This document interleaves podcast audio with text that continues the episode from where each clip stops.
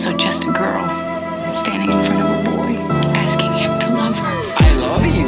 É, quer dizer morena em francês. Jack, I want you to draw me like one of your French girls. What about us? We'll always have Paris. Hello, stranger. Olá pessoal, tudo bem com vocês? Eu sou o Thiago. Eu sou a Lari. Hoje, Lari, eu estamos com dois convidados muito queridos, muito cativos. E são eles, Raíssa e Vitor. Tudo bem, gente? Como é que vocês estão? Olá, estamos muito bem, felizes de estar de volta juntos para falar de um filme que eu amei. eu gostei também, não tanto quanto a Raíssa, mas gostei bastante e é sempre um prazerzaço poder participar e trocar essa ideia com vocês. Perfeito, hoje vamos falar de pobres coisas. Na verdade, pobres criaturas, fal falando no, o, o título aqui no, na tradução literal, que é, é, não é tão adequado para o filme, mas é mais engraçado. Então, é isso aí, Pobres Criaturas, dirigido pelo Yorgos Lanthimos, diretor grego de Dente Canino, de A Lagosta, de A Favorita, entre outros. É isso, um novo filme do, do Yorgos Lanthimos. Eu imagino que o Vitor e a Raissa tenham visto há algumas semanas, mas queria saber deles, assim, o Yorgos é um diretor que, por algum motivo, é meio polêmico, assim, na, na cinefilia, né, eu não... O, o, primeiro e único filme dele que eu assisti foi A Favorita, eu vi no cinema. É, não, não assisti os, aos outros filmes dele, mas, assim, se você me tivesse dito que ia ter uma série de discussões, assim, pesadas e divisivas é, do diretor de A Favorita para mim, quando eu assisti ao filme, eu ia achar meio estranho. Nossa, mas não tem muito o que discutir. É ou, ou você gosta ou não gosta, né? E é, acaba que tem essa divisão aí. Alguns amam, outros odeiam, assim. É, vocês gostam dele? Vocês têm ressalvas? Como é que é a relação de vocês dois aí com esse diretor grego? Eu gosto bastante, é, não vi todos os filmes dele, ainda tô devendo algumas coisas, mas assisti Dente Canino, Lagosta, O Sacrifício do Servo Sagrado e a Favorita. E eu gosto bastante de todos, assim, sei que é... Descobri que era divisivo, assim, principalmente Dente Canino, que muita gente não gosta. É, e eu gosto bastante, assim, já conheço há muito, tipo assim, antes de eu começar a escrever, antes de começar a escrever como crítica, assim, já, já gostava bastante do cinema dele. Das coisas que eu vi do cinema grego, assim, eu acho que tem, né, umas questões, assim, que, que são divisivas, principalmente por serem muito pesadas, né, tem alguns diretores que pesam a mão, né, em querer chocar um pouco, assim, é, e o, e eu, mas eu gosto, assim, em geral, assim, acho que, acho que Miss Violence, por exemplo, é um filme que eu não gosto, acho muito forçado nesse sentido, mas eu gosto do cinema grego e gosto, gosto bastante do Yorgos, assim, eu quero... Queria ver os outros filmes dele que eu não vi, já, já recebi algumas indicações aí. Mas, em geral, é, é um, cinema, é um diretor que eu gosto, um cinema que eu gosto, e eu já estava com uma expectativa de, de gostar desse também, assim, por, por sempre ter tido boas experiências. É, eu gosto com ressalvas. Assim, eu, o único que eu, dos que eu vi dele que eu desgosto é, é Dente Canino mesmo. Dente Canino para mim não rola. Esses, filmes é, né, dessa onda estranha, grega e tudo mais, às vezes eu, eu fico um pouco raiz, assim, no sentido de às vezes eles meio que pesam a mão, e pra mim o Dente Canino já não funciona muito nesse sentido, né? Tipo, para mim ele, ele, propõe muita coisa, né? Só quer chocar e tal. Os outros filmes dele eu até gosto, é, por mais que nem sempre a estranheza de O Lagosta e o Sacrifício do Servo Sagrado me peguem muito, assim, né? Às vezes acho que tem uma parada meio distanciada no cinema dele, que eu começo a gostar mesmo, mesmo a partir de A Favorita, né? A Favorita para mim é o melhor filme dele e é onde ele consegue fazer essa sátira dele funcionar melhor para mim, né? Parece que agora ele se diverte mais com os filmes dele. Antes tinha um negócio, eu sentia meio aquele negócio dele ficar num pedestal, assim, como alguém superior e tudo mais. Agora parece que ele tá realmente se divertindo junto com os filmes. É, então, desde a favorita, eu gosto mais do, do, do Lantimos e, e gostei do, do, do Pobres Criaturas, ainda que para mim a favorita ainda seja o, o, o grande filme dele, assim, o filme que o cinema dele funciona melhor. Nisso eu concordo com o Vitor, assim, eu acho que a favorita segue sendo o filme que mais funciona. E, e eu estava até pensando aqui enquanto vocês falavam, né? Será que para os gregos é, esse cinema é estranho, é igual é pra gente?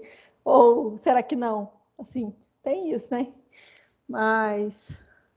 Ah, acho que a gente pode ler sinopse e falar do filme de fato. E, e aí, ao longo da conversa, eu tenho certeza que esses outros títulos vão ressurgir, porque é um filme que, comparativamente, existe muita coisa com os últimos filmes dele, né? Não dá para desvincular tanto assim.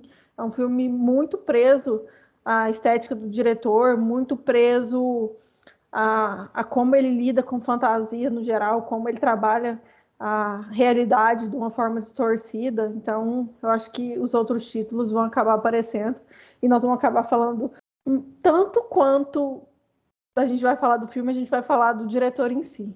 É, assim, é, um, um breve comentário, eu, eu já dei a, a, a, dica aqui que eu não sou um grande entendedor de, do, da obra do, do diretor, portanto, eu, eu não vou me, me expandir muito né, é, nesse, nesse preâmbulo, nesses comentários, mas assim, eu, eu vejo que ele é um diretor que, ok, ele é grego, né? Mas assim, ele, ele faz filmes em língua inglesa, né? Ele faz filmes com atores e atrizes hollywoodianos, ele, ele é um diretor, na minha cabeça, assim, ele é um diretor de Hollywood, assim, é, eu não enxergo ele como um diretor é, estrangeiro nesse sentido, assim, de, de fazer filmes com um olhar grego, assim, é, assim, por exemplo, quando eu assisto a um filme do Radu Jude, né?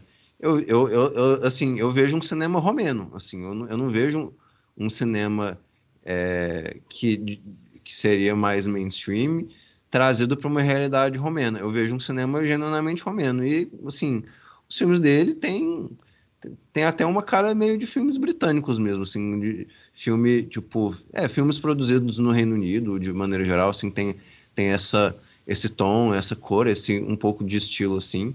Eu, eu, imagino que o Reino Unido financie mais os filmes dele. E, então, assim, são filmes meio Hollywood, hollywoodianos barra britânicos. Eu não, eu não enxergo ele como um diretor muito grego, mas é, eu, de fato, eu gostei de A Favorita e estou me adiantando aqui, eu gostei desse filme. Eu, eu, eu, eu entendo é, ter ressalvas, assim, é, com a obra dele, né? é natural, né? É um diretor que quase que pede isso, né? Ele é um diretor que faz esse filme da, com a piscadinha, com a brincadeirinha, com as piadinhas, assim, é, é meio que natural que divida aí opiniões e divide atitudes, né? Porque, enfim, é, é, é um pouco que ele busca, assim, mas a gente vai entrar nos detalhes aí logo, logo agora, mas eu pessoalmente eu gostei desse filme eu vou ler a sinopse para a gente entrar mais no detalhe.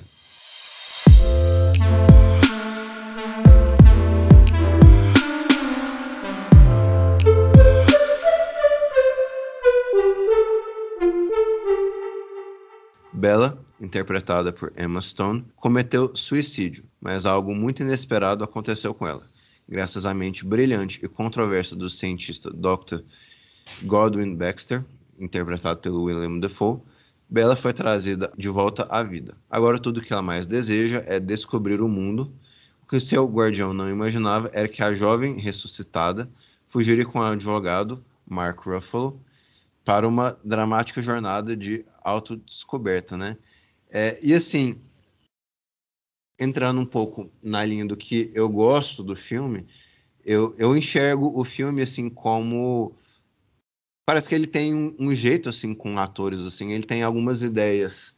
Os filmes dele não são as coisas mais óbvias do mundo, não são ideias super, enfim, imediatas, super super fáceis assim, mas eu sinto que tô, como um elogio assim, eu sinto que ele consegue transmitir algumas dessas ideias que ele tem para os atores assim, tipo, esse é um filme que eu acho que o elenco brilha e a favorita é um, é um, é um puta filme de elenco, a favorita, né? Assim, parece que a favorita é feito pro elenco em si brilhar. E não, tipo, um, um ator ou atriz brilhar em cima do outro. Assim, o elenco como um todo entra naquela dança e tal. E tem um pouco disso aqui. Eu acho que tem esse. Tipo, muita gente falando da Emma Stone, que ela traz uma grande atuação e tal. Eu até acho que ela tá muito bem.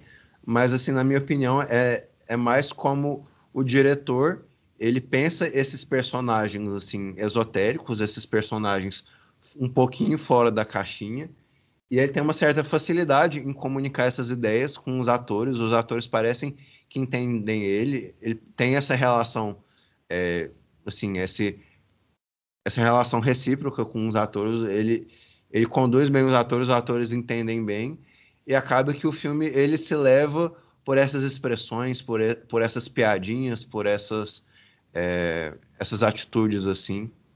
É um filme meio espertinho, o que poderia ser uma crítica, poderia ser uma, um, uma coisa para diminuir o filme, mas eu, eu acho que eu gosto que ele abraça essa, essa esperteza dele e ele faz isso de uma maneira muito bem feita, né? Eu falei para Larissa, um filme que me lembrou, esse filme, a gente saiu do cinema, me veio assim a lembrança de outro filme, era esse filme me lembrou um pouco o Triângulo da Tristeza, só que Triângulo da Tristeza é um filme que funciona quase nada, né? E aqui eu senti, ah, Triângulo da Tristeza queria ser um filme desse, assim, queria ser um filme de brincadeirinha, de piadinha, de jogo, assim, tem até o, o navio, né?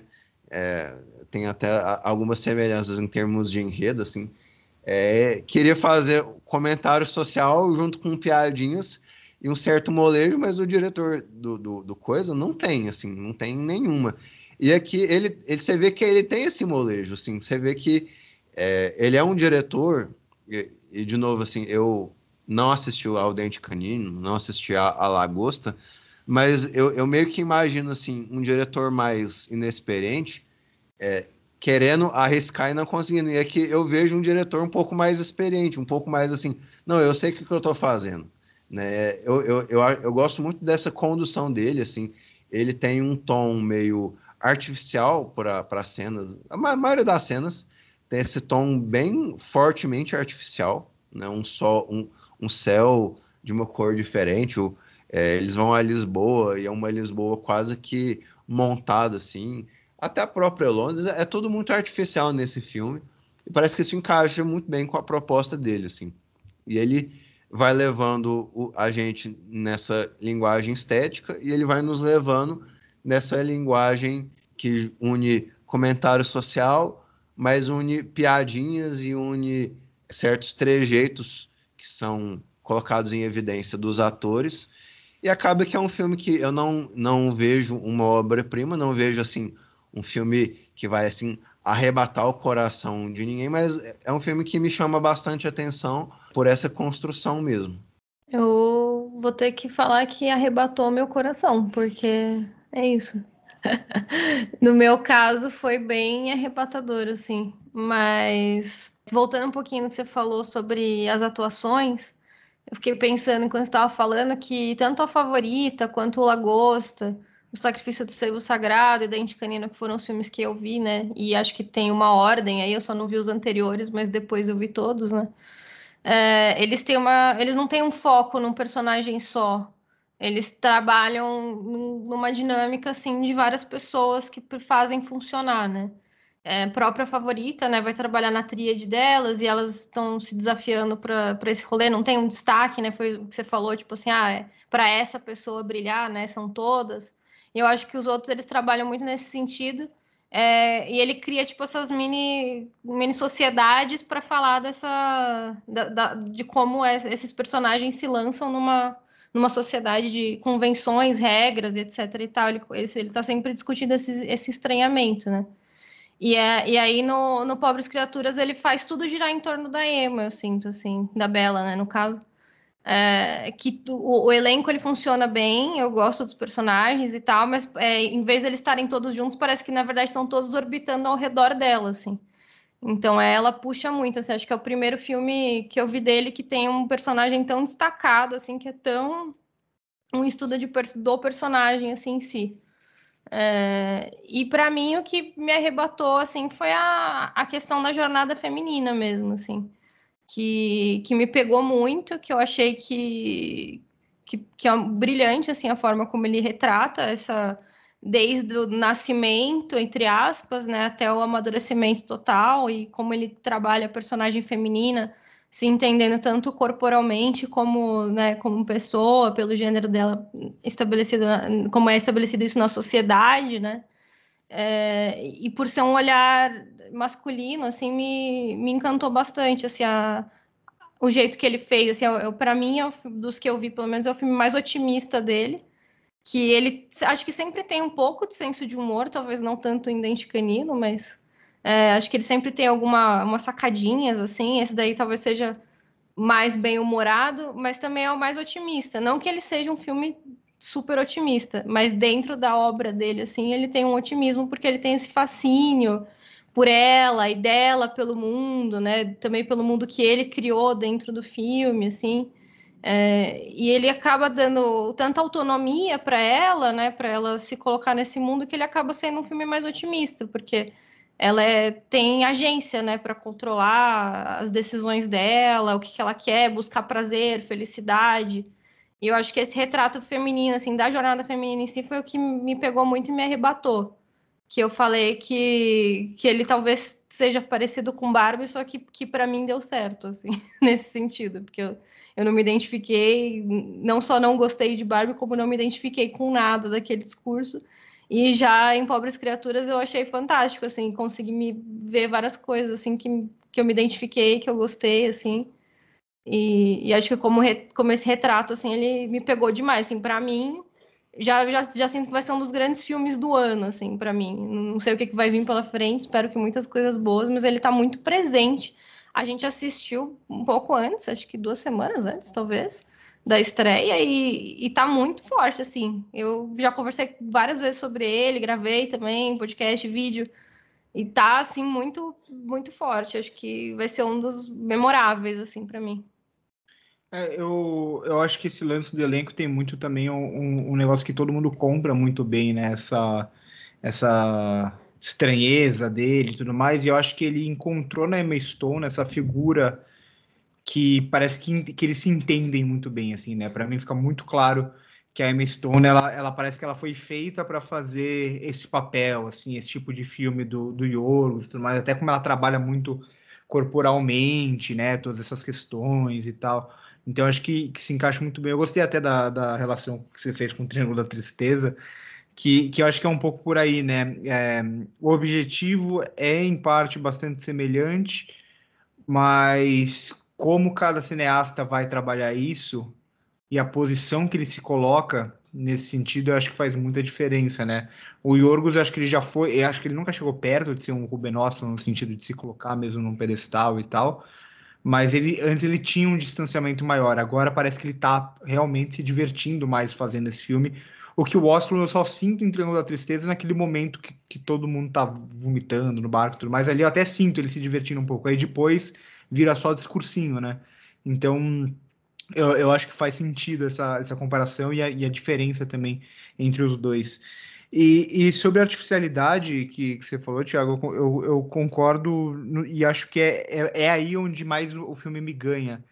Eu acho que ele olha muito para o passado, para o passado do cinema e para o passado do mundo, mas com uma ótica bastante atual, assim, né? Então é um mundo que parece o passado, mas não é o passado, é um mundo fantasioso. E ele vai construir isso por meio daquela lente, principalmente no começo, né? Que parece expressionismo alemão, mas é um expressionismo alemão que ele usa a lente olho de peixe, que vai distorcer tudo de uma forma um pouco diferente tudo mais.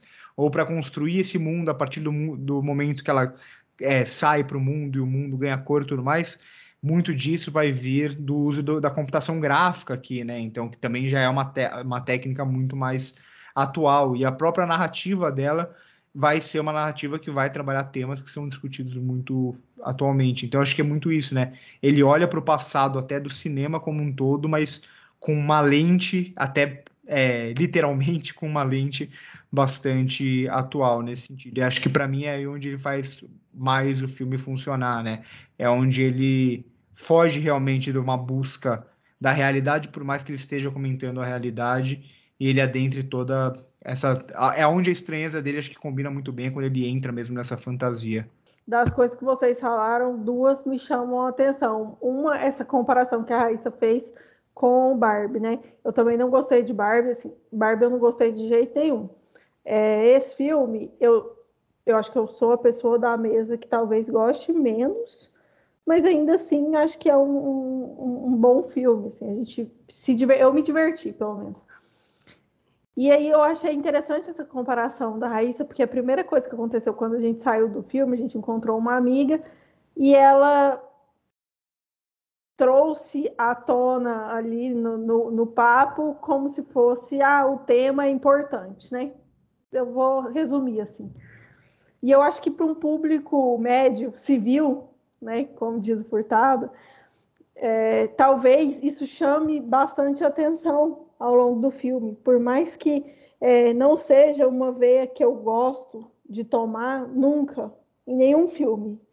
Não acho que é por aí que se começa uma análise de uma obra de arte qualquer.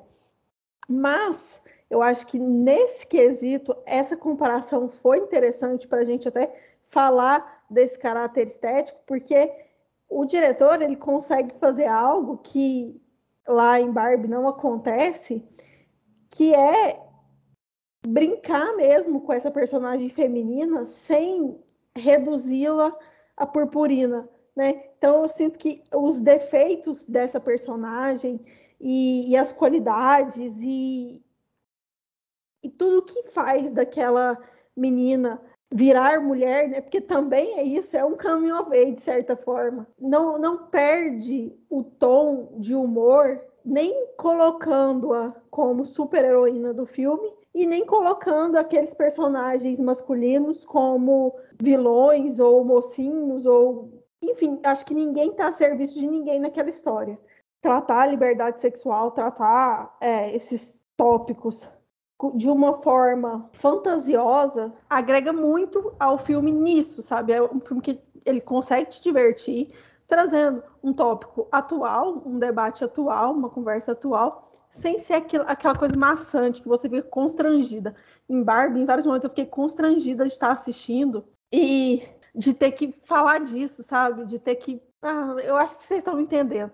Então, eu acho que aqui em Pobres Criaturas, em nenhum momento eu tive esse constrangimento, apesar de que sala cheia de cinema, eu sou cheia de pudores, muitas cenas é, explícitas ali, e eu não fiquei constrangida em nenhum momento, sabe? E isso normalmente acontece comigo. Então, eu acho que é uma forma muito interessante de explorar o corpo, de, de explorar a sexualidade, de explorar essas piadas que são sérias, né? De uma forma que torna divertido e torna um filme muito particular. Acho que dentro do cinema dele não é um filme tão particular, mas no espectro geral é um filme muito particular. Aí a gente caminha para falar da Emma Stone, né? Que ela tá ótima no filme. Acho que ela nasceu para essa personagem, assim. Acho que aquela cena dela dançando e como ela vira, ela cresce realmente ao longo do filme, ela consegue até mudar as expressões assim da inocência se perdendo, o jeito de andar, o jeito de se posicionar em cena, o jeito que o, o diretor conduz o olhar dela quando criança, um olhar meio que para cima, né? Ela tá olhando para cima, descobrindo tudo como se ela fosse pequena e mesmo tendo uma estatura normal, né? E aí, com o tempo, ela vai, a câmera vai chegando no, no olhar dela e ficando ali na altura do nariz mesmo, né? Assim, da mesma altura. Acho isso muito interessante, assim, e muito bem feito, muito traba bem trabalhado, e eu acho que exige muito bem, exige muito do diretor e da atriz, e dessa sintonia que foi construída, não, não é algo que acontece no primeiro filme, é algo que a gente vê, por exemplo, sei lá, o Tarantino conseguindo fazer agora, sabe? Depois de vários filmes com o mesmo elenco. E eu sinto que ele está se aproximando disso com, com a Emma Stone. É, eu acho que achei legal também a, a Larissa levantar esse ponto da, da questão do, das cenas de sexo, né? Porque está sendo muito debatido, né? E, e, eu assisti um vídeo bem legal da, da Emma Stone conversando com a Olivia Colman sobre, sobre isso, assim, que eu acho que, que é bem interessante que, que todo mundo consegue ver quando assiste filme que é o nominho da Emma Stone lá como produtora, né? E ela tá fazendo muita questão, assim, em toda a campanha do filme, de falar sobre como ela teve, né, o poder de, de definir algumas coisas ali sobre a, a intimidade, né, da personagem. E E é, e, é, e é mais uma vez, né? A gente está batendo agora no, numa questão de muitas pessoas estarem com problema, falando que as cenas são desnecessárias, que é muita, muita cena de sexo, bababá, nanã. E, e, e, falando, ah, é um olhar masculino de um corpo feminino, etc., e, e criando várias problematizações. E, ela, a Emma Stone está falando muito sobre isso, de como as pessoas esquecem, né, que ela também fez parte do processo, né, como ela também está ali, como ela também tem essa, né, essa, esse poder de decidir e construir junto, né. Mas eu acho que nem só isso de pensar, mas quanto é importante a sexualidade dela nesse processo e normal também, né? Tipo, acho que, o jeito que ele lida, assim, a, a Larissa bem falou, tipo, que ela lidou bem, assim, né? Não ficou constrangida, nem nada do tipo, porque eu acho que ele lida de uma forma muito natural, né? Como uma parte humana mesmo, né? Da nossa vida, do nosso corpo, e, e da importância desse, desse descobrir desse, desse poder dela de usar isso e, e desbravar isso por ela mesma, né? Eu acho que, que não é só sexo no filme, né? Tipo, ele faz parte indissociável da, da jornada da personagem, né? Sem, sem a sexualidade, sem o explorar da sexualidade, não, não tem a jornada dela, não tem, não tem filme, assim. É, o, é a primeira vez que ela descobre que ela pode ter um orgasmo sozinha, que ela começa a falar, não, então eu quero ver outras coisas do mundo, né? É o que desperta ela para tentar desbravar outras coisas, para tentar sair da casa, para tentar viver através da, da, sexualidade, de explorar o corpo, de ir atrás do que dá prazer para ela, porque ela descobre que ela pode ter prazer e ela descobre que ela pode se dar prazer, que ela vai viver todas as aventuras dela, porque não é só o prazer sexual, mas ele também é extremamente necessário ao que liga ela a tudo, assim. E eu acho que o, que o olhar dele não é nem um pouco desrespeitoso ou fetichista, algo do tipo. Acho que a gente pode discutir o quanto é impossível, claro, a gente tem um, vai, sempre vai ter de alguma forma, porque é um homem, é uma visão masculina, e porque o cinema tem uma visão majoritariamente masculina, mas também de, de entender que todo mundo pode contar né, várias histórias diferentes e, e se propor a, a, a, colocar esse olhar né, para qualquer realidade que não seja o cinema é isso, né? A gente vê realidades diferentes da nossa e, e conseguir se colocar nesse lugar. E, e, eu acho que não tem nenhum momento, assim, tem vários filmes que a gente vê que, que podem até tratar isso de uma forma banal, fetichizar de um jeito errado e tudo mais. Eu acho que nesse filme é, é impressionante como ele coloca é, tudo isso a favor da personagem, né? Tudo isso funciona, é natural e é humano. E, e é essencial para que ela amadureça e se torne a mulher que ela se torna no final, assim, acho que, que é muito importante, não é uma coisa besta colocada aleatória, igual muita gente está reclamando e tal, e não é ofensivo, enfim, não tem, não tem nada de, desse tipo, assim, acho que funciona muito bem e, e, é, e tem uma sensibilidade dele também para se entender e se colocar nesse lugar, né, de tipo eu construir uma criatura feminina para o meu filme e eu vou tipo olhar para essa jornada dela e entender como funciona também esse descobrir e se tornar mulher, né? É, eu, eu acho que passa muito, né, muito dessa, dessa polêmica que nem deveria existir, passa muito pelo por essa visão americana, né, e que aqui no Brasil a gente é muito dominado também por essa visão americana de ver tudo sob algumas regras, né, e aí é sempre isso, né? Sempre quando tem nudez, ah, é fetichização ou coisa do tipo. E não necessariamente, né? Aqui, aqui o, não só todo esse trabalho que, que a Emma Stone falou e tal, mas em tela dá para você perceber o corpo aqui tem muito a ver com, com ela se conhecer, com a identidade dela. A gente está tratando aqui de uma releitura de Frankenstein, né? Acima de tudo.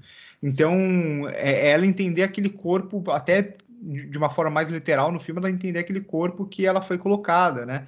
Então, é, sei lá, eu acho uma bobagem, é sempre essa visão meio utilitarista, que a visão utilitarista acho que ela já é ridícula por si só, né? Essa ideia de que, que vem lá do Sid Field, de que o, o roteiro do filme ele tem que ter só coisas que são extremamente necessárias para a história avançar e tudo mais. O que, no geral, é uma grande bobagem, né? Uma redução que é, que é bem fechado em Hollywood, mas acho que vai muito além disso, né? As cenas agregam aqui. Tipo assim, não dá nem para falar que as cenas não agregam, elas agregam a personagem. Então, é, essa ideia de utilidade, ah, não, as, essas cenas são inúteis, não, não dá para você falar que, que, elas são inúteis. É, quem defende isso quer só que o filme passe mais rápido, sabe? Que, que corte basicamente tudo, é mó, é mó doideira. Então, sei lá, é, é, é meio complicado, porque é uma discussão que sempre volta, a gente tá cansado já meio que de falar sobre isso e tal, e parece que tá sempre aí de novo, e se a gente não falar nada, o senso comum se torna ainda mais forte. Mas acho que muito disso passa por, por essa visão, né? Quase sempre vem de pessoas que só assistem filmes é, mais fechados de Hollywood, assim, os que chegam mais mesmo. Porque se a gente vai para um cinema, para cinema de festivais, para cinema francês, isso é, é normal, sabe? Esse tipo de discussão, ela, ela nem existe nesses outros círculos.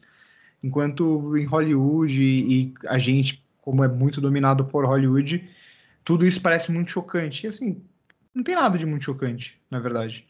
Então, sei lá, é, eu vejo essas discussões, eu eu fico cansado, acima de tudo. É, é, esse papo de de novo esse papo, sério mesmo.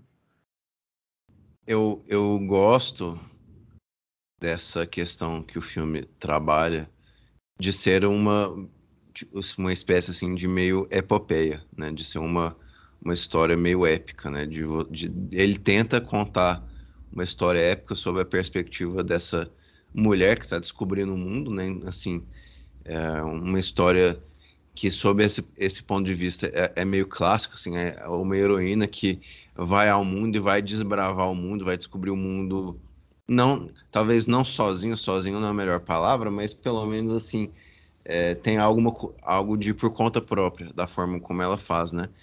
E atrelar isso à descoberta sexual, né? Assim, ela, ela é uma personagem peculiar e ele, ele dá as peculiaridades, peculiaridades necessárias para essa personagem é, vencer no contexto dessa história, né? Assim, é, é, um filme que tem essa cara fresca mesmo de descoberta, né?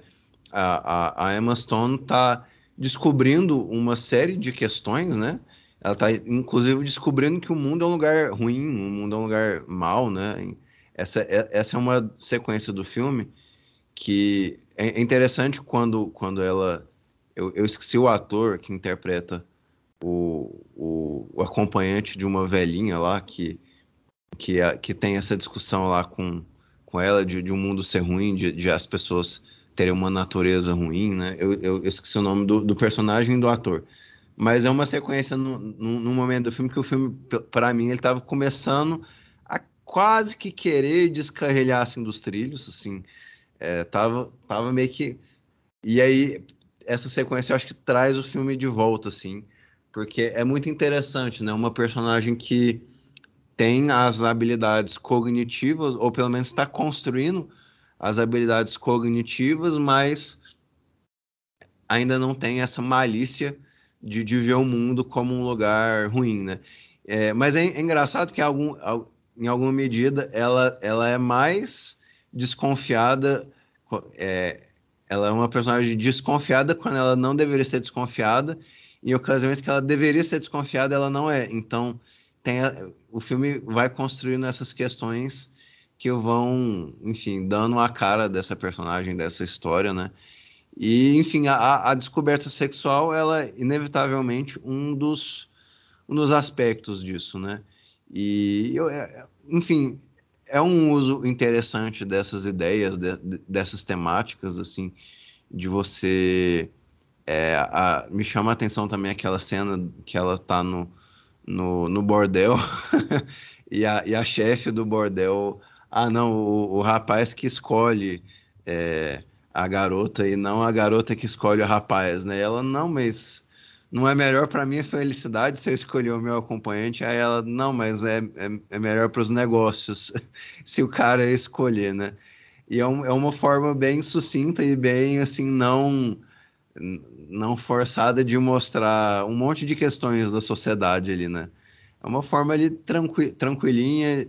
É, acho que o filme, o filme assim, ele é bem, é, ele tem pretensões, assim, ele, ele não é uma coisa qualquer assim, mas ele parece que ele não pesa a mão, assim, ele é pretencioso sem pesar demais a mão, sem, é, exacerbadamente carregado, sem, assim, enfim, ele, ele é um filme que tem a, a, a tentativa dele de, de, de elevar a sua própria arte, de elevar a sua própria linguagem, mas eu sinto que hora nenhuma ele pesa demais a mão e ele não é, é diferente de, por exemplo, até um filme, um, um filme que Raíssa esteve conosco, tipo o, Bo, Botem Medo, né? O Botem Medo é um filme que parece que a, a mão é tão pesada, assim, parece que a, as ambições ali do, do, do, do diretor estão tão, assim, é, esmagando o filme, e aqui o, o é, essas ambições, elas servem muito bem à história.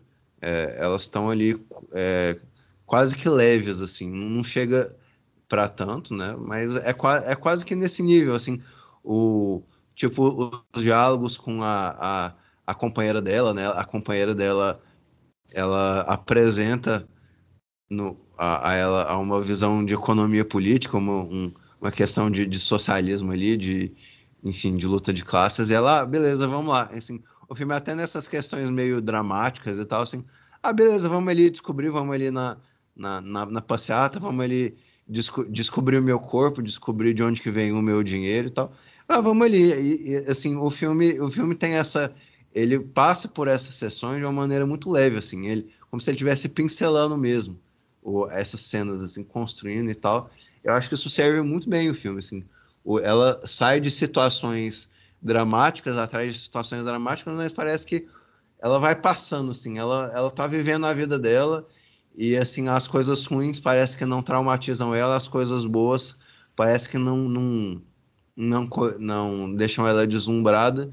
E o resultado é esse, assim, é um filme que eu, eu achei realmente bem interessante, é um, é um filme que me, me cativou em alguma medida, assim. É, a gente riu muito, eu, eu, eu, pessoalmente, eu ri bastante, assim, a, a questão de algumas cenas absurdas, tipo, as cenas lá que eles estão jantando e tal, e ele, o, o Willem Dafoe ele dá um, solta um arroto ali. Ele me lembrou um pouco, tipo, O Farol, que é um filme que eu adoro. É, que, a, a, pela, até pela estética preta e branca, pelo ator, né? Assim, é, essa questão do, do ator é, combinar com, com essa coisa do, do fantástico, essa coisa do absurdo, e situações absurdas que não tem muito. Não, não precisa de uma grande explicação para aquilo. Então é isso, é, é, um, é um filme que eu realmente gostei, assim, eu, eu, eu saí bem satisfeito, que nem eu falei, é, rimos muito, eu ri bastante, assim, a, essas piadinhas é, caíram muito comigo, assim, acho que eu, a, das piadinhas que eu mais sei, assim, é que o, o Mark Ruffalo, ele tá triste, ela pega lá e, e, dá um tapinha nas costas dele, acho que essa foi a cena mais engraçada do filme para mim, é... e enfim, a, até, até Larissa riu, riu comigo essa cena, assim, mas é muito isso, o filme ele, ele é muito cativante, assim, ele é, ele é bem engraçado, ele é esteticamente muito criativo e ele tem ele é, tem essas mensagens assim que não são que não são trabalhadas de uma maneira pesada, são trabalhadas de uma maneira bem leve e bem bem tranquila assim, bem bem suave. Então é isso. Eu eu não tenho eu passando aqui a bola para quem quiser concluir com esse filme? Um grande comentário, não tem não, mas tem algumas coisas que a gente não falou que eu acho que são interessantes de falar. Uma das coisas é como ele trabalha, é, assim, qual é relação que ele traz com o Frankenstein verdadeiro, né, da, da Mary Shelley, que eu acho que é algo que a gente não falou e que é interessante porque ele divide o filme em capítulos ele escolhe pontualmente as cidades para trabalhar esses capítulos, né, por onde ela vai passando. É quase que num, num, formato menor, mas uma volta ao mundo, né? E ele traz esses elementos também, assim, de, o, de um futurismo, mas ao mesmo tempo um futurismo que a ciência pede, né? A ciência presente no filme pede, mas ao mesmo tempo ele carrega para um lado da, da fantasia de tipo em um lugar distante, em um universo distante, é, que a gente não tem tanto acesso assim, onde tudo é possível, né? Então, essa brincadeira de realidade com fantasia, acho muito interessante e trazer isso do livro, assim, acho que ele não ele não vai tanto para o lado do horror, do, do gótico, ele não puxa para esse lado, mas ao mesmo tempo ele floreia muito bem, né? Ele acaba, por incrível que pareça, feminilizando o Frankenstein, né? Então, assim, é, isso ele coloca muito bem nas roupas da, da, da Bela, né? Assim, cheio de babado, cheio de flores, super fashionista. Assim, o, o, o filme ele acaba ficando super fashionista, né? Naquela personagem, assim. Então, acho que é, são é um jeito de trazer um charme para essa história, né? E é, uma, e é um universo gótico que está voltando. A gente vai ver muito disso, acho, esse ano e o próximo. Aí esses tons góticos vão voltar. E não só no cinema, assim, a gente vai perceber isso em, em outras expressões. Aí Assim como ele pega ali e coloca naquela personagem os babados, tules e tudo mais, a gente já tá vendo isso na moda. Então, eu acho que essa é um jeito muito interessante de contar a história e trazer esse apelo também contemporâneo. É, isso a gente não falou, que eu achei interessante. Acho muito interessante também o trabalho do preto e branco, cores que ele faz ali, né? que aquela personagem parece que é igual os bebês também, que não enxergam colorido até certo ponto, né? E você vê que existe isso também. Essa personagem, ela começa a ver o mundo colorido e a gente começa a ver junto com ela, né? Então, acho que até esse processo de casa, janela, é, depois mundo, né? cidade, mundo, ele, ele vai crescendo os espaços dela, né, de visão. Acho que é importante até ter o barco ali no meio do, do, do filme, porque para ser esse objeto de transição mesmo, né? E, e a opção dela de voltar para casa, né? Acho que isso é legal também, porque ao mesmo tempo que ela escolhe ir, ela escolhe voltar, né? Nada impede ela de voltar também quando ela quiser. Ela sabe que ela pode voltar. Isso é muito legal. E, enfim, eu acho que é uma personagem, a Bela, ela vence muito ao longo do filme. E isso é, é cômico, é um traje cômico o tempo todo com o personagem do advogado, né? Que eu acho que ele segura o Mar é Mark Ruffalo, né? O nome dele. Gente, eu acho que aquilo ali teve uma hora que eu achei que eu fosse chorar de rir do filme dele ali, aquela situação. E assim, é, é engraçado porque todas nós, diferente do, de Barbie, todas nós já vivemos alguma história muito parecida com aquilo ali, algum momento muito parecido com aquilo ali. E aí você dá uma risada no cinema e você vê que a nossa sala estava cheia, por exemplo, e você vê que mulheres de todas as idades dentro da sala, elas riram pensando na mesma coisa. Inclusive aquela cena da Emma Stone, que ela tá lá no. que ela tá trabalhando, né? E aí ela tá dando uma lição ali para os meninos. Gente, na hora que ela coloca a mão no pescoço do cara e fala que pode enforcar ele, gente, o cinema. Eu, eu só senti uma risada coletiva, assim, de.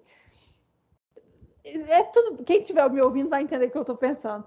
E aí, é, eu acho que são coisas que o filme ele lida muito bem com essa feminilidade ali, sabe? Ele conversa, eu acho que é essa hora que a Emma Stone conversa com mulheres.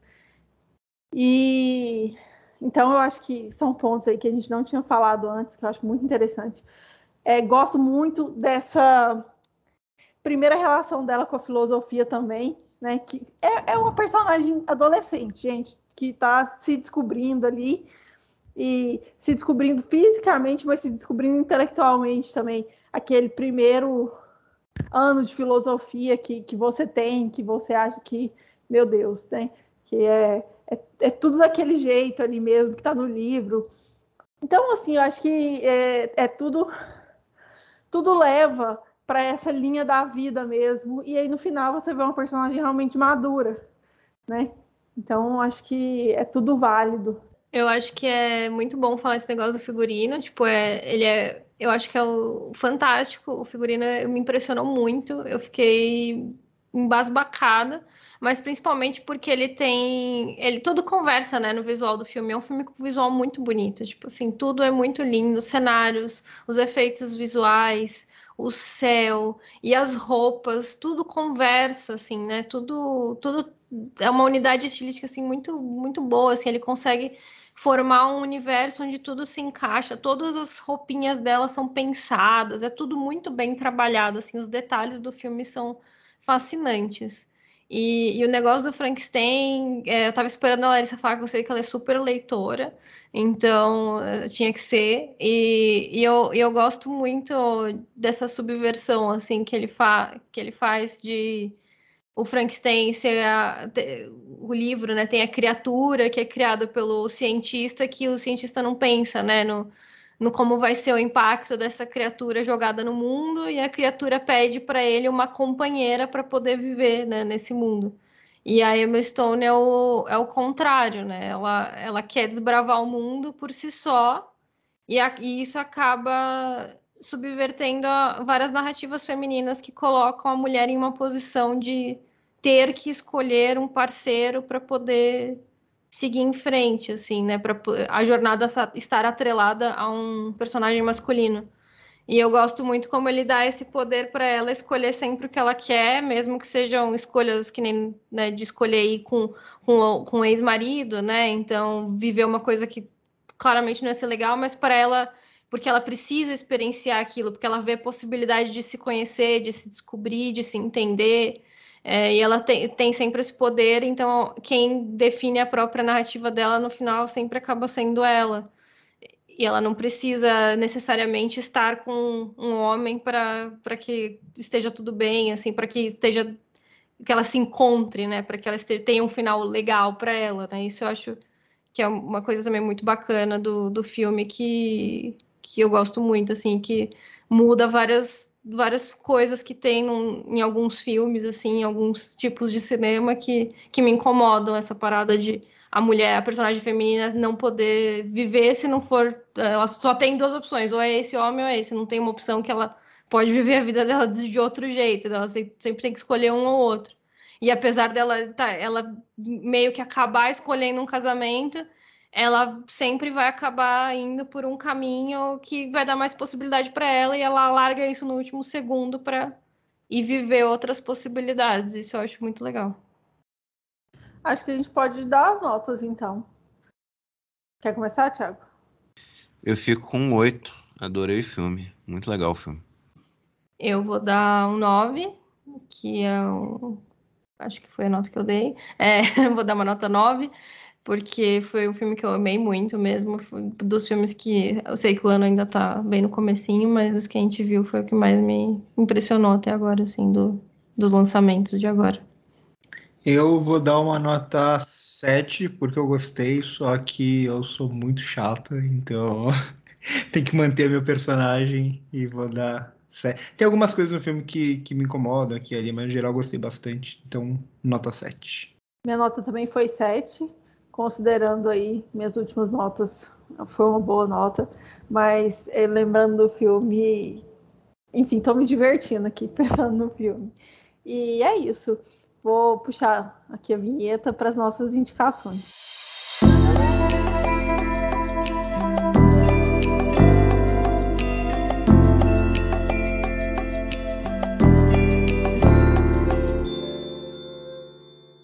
Vou ter só uma indicação dessa vez, porque estamos vivendo tempos caóticos aqui. então estamos sem muitas indicações, mas eu, vou indicar um filme que vai estrear esse mês nos cinemas brasileiros pela Vitrine, que é o Levante, filme da Lila Hala, que é um filme brasileiro, que passou por Cannes, ganhou prêmio agora, esses dias em Roterdã, tá super ganhando o mundo e finalmente vai estrear no cinema aqui do Brasil. Eu tive a chance de assistir no festival é, Mix, é, no Mix Brasil, aqui em São Paulo, então assisti antes. Mas super, com certeza, vou assistir de novo no cinema quando estrear. É, é um filme muito legal, que tem uma vibe muito gostosa. Tem a Grace Passou, que é uma das melhores atrizes do cinema brasileiro. E é um filme que discute os nossos direitos reprodutivos, né? Principalmente pensando nas mulheres brasileiras. E, e, é muito legal. Ele tem, ele é leve, ele não pesa a mão, ele não tenta ser uma thread de Twitter, que é o que está acontecendo muito nos filmes brasileiros que tentam discutir política ultimamente. Ele, ele é bem gostoso, ele tem uma vibe bem jovem, assim, uma energia, sabe? Que a montagem, a narrativa, tudo assim, dá uma energia muito boa, assim. O filme ele se junta de uma forma assim bem, bem agradável. E, e aí não fica pesado, apesar de falar de coisas tão importantes. E ele leva, eu sinto que ele é um filme que leva esse debate além dele, assim. Ele não tem pretensão de ser só uma mensagem, mas ele entende a importância da mensagem dele, assim. Eu acho que é, é muito legal. Estreia dia 22, espero que chegue em bastante lugares do Brasil para prestigiar um filme brasileiro de uma diretora mulher que já foi premiado muito no mundo e agora finalmente vai chegar aqui para nós. Eu vou numa indicação do que vai estrear no mesmo dia também, que é Ferrari, no filme do Michael Mann, que assim, se possível, assistam na sala de cinema, porque é o filme que faz a sala de cinema tremer quando aqueles carros são ligados. É, é impressionante, assim, o filme ele fala muito sobre essa paixão mesmo do e, e é bem isso, assim, né? Quando começa as corridas, você esquece, você esquece de tudo, assim, você sai do seu corpo e, e entra em tudo aquilo e tal. Então, filmaço do Michael Mann. E uma segunda recomendação pela meia boca, digamos assim, porque é uma série que ainda está lançando episódios, eu só vi os dois primeiros. Mas é, eu não assisti a True Detective desde a primeira temporada, né? Que são como se fossem minisséries que não são ligadas diretamente e tal, cada um tem a sua, a sua própria história e tal. E eu comecei a assistir a que lançou recentemente, tá lançando episódios ainda, acho que foram até agora quatro ou cinco, acho que cinco. Eu assisti os dois primeiros com a Jodie Foster como protagonista e tô gostando bastante da, da vibe dessa minissérie. Então fica aí uma segunda recomendação de dois episódios por enquanto. Não posso falar da série inteira. Tô assistindo e tô gostando também.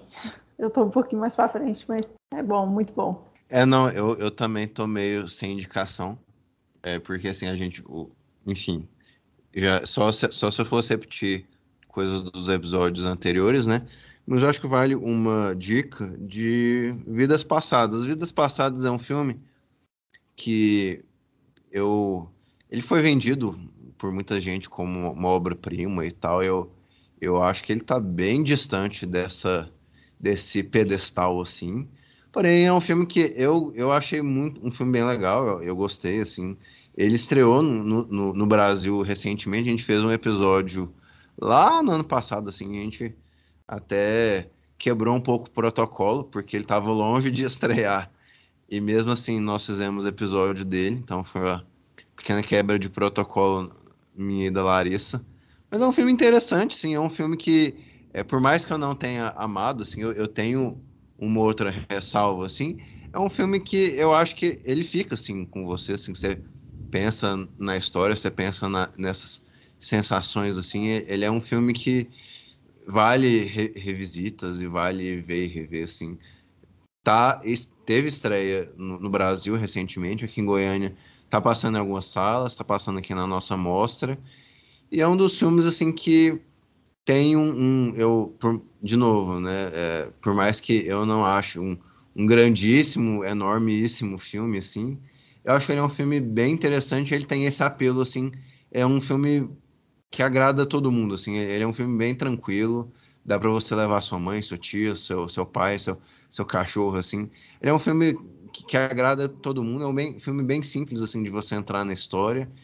E é um filme que tem mérito, sim. É, é, é uma linguagem mais simples, é uma, é uma abordagem é, simplória, assim, uma abordagem não tão sofisticada assim, mas é um filme bem legal. Eu acho que tá, tá tendo algum hype. Eu acho que, em alguma medida, ele é merecedor de ser um filme é, bem discutido, digamos assim. Né? Ele é merecedor de, de ser um filme elogiado, de ser um filme bem discutido. E quem não assistiu, acho que vale a dica.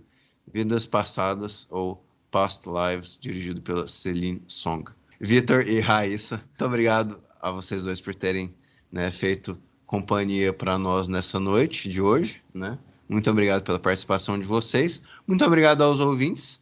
Antes de eu despedir, eu deixo espaço para o nosso querido casal deixar aqui os jabás deles, o, o que, enfim, quaisquer mensagens que eles quiserem deixar para os ouvintes, né? E é isso, pessoal. O espaço é de vocês. Bom, é, eu estou no momento de transição de sites, então não sei quando as pessoas estarão ouvindo esse episódio, mas em breve eu vou estar com um site novo no ar, com as minhas críticas. É, então me procurem nas redes sociais, Raíssa LFE em todas, para descobrir onde está. Se meu site já saiu, espero que sim. É, e eu continuo escrevendo também na Filmes e Filmes, isso segue firme. Mas nas redes sociais, Raíssa LFE, e aí você encontra os meus textos. Eu tô, como sempre, no canal 16mm no YouTube, em todas as redes como Victor HC Russo, principalmente mais ativo no Instagram, mas também no Letterboxd bastante e no Twitter, e escrevendo para filmesefilmes.com também. Então, acho que é isso. E agora também voltei com o podcast do 16mm, mas é junto com o canal, então muitos projetos. E, de novo, muito obrigada pelo convite e estaremos de volta quando quiserem. Bom, o Supercuts é Supercuts pode em todas as redes sociais. A gente espera vocês lá para dúvidas, comentários e sugestões. E até a próxima. Valeu, pessoal. Um grande abraço e até a próxima.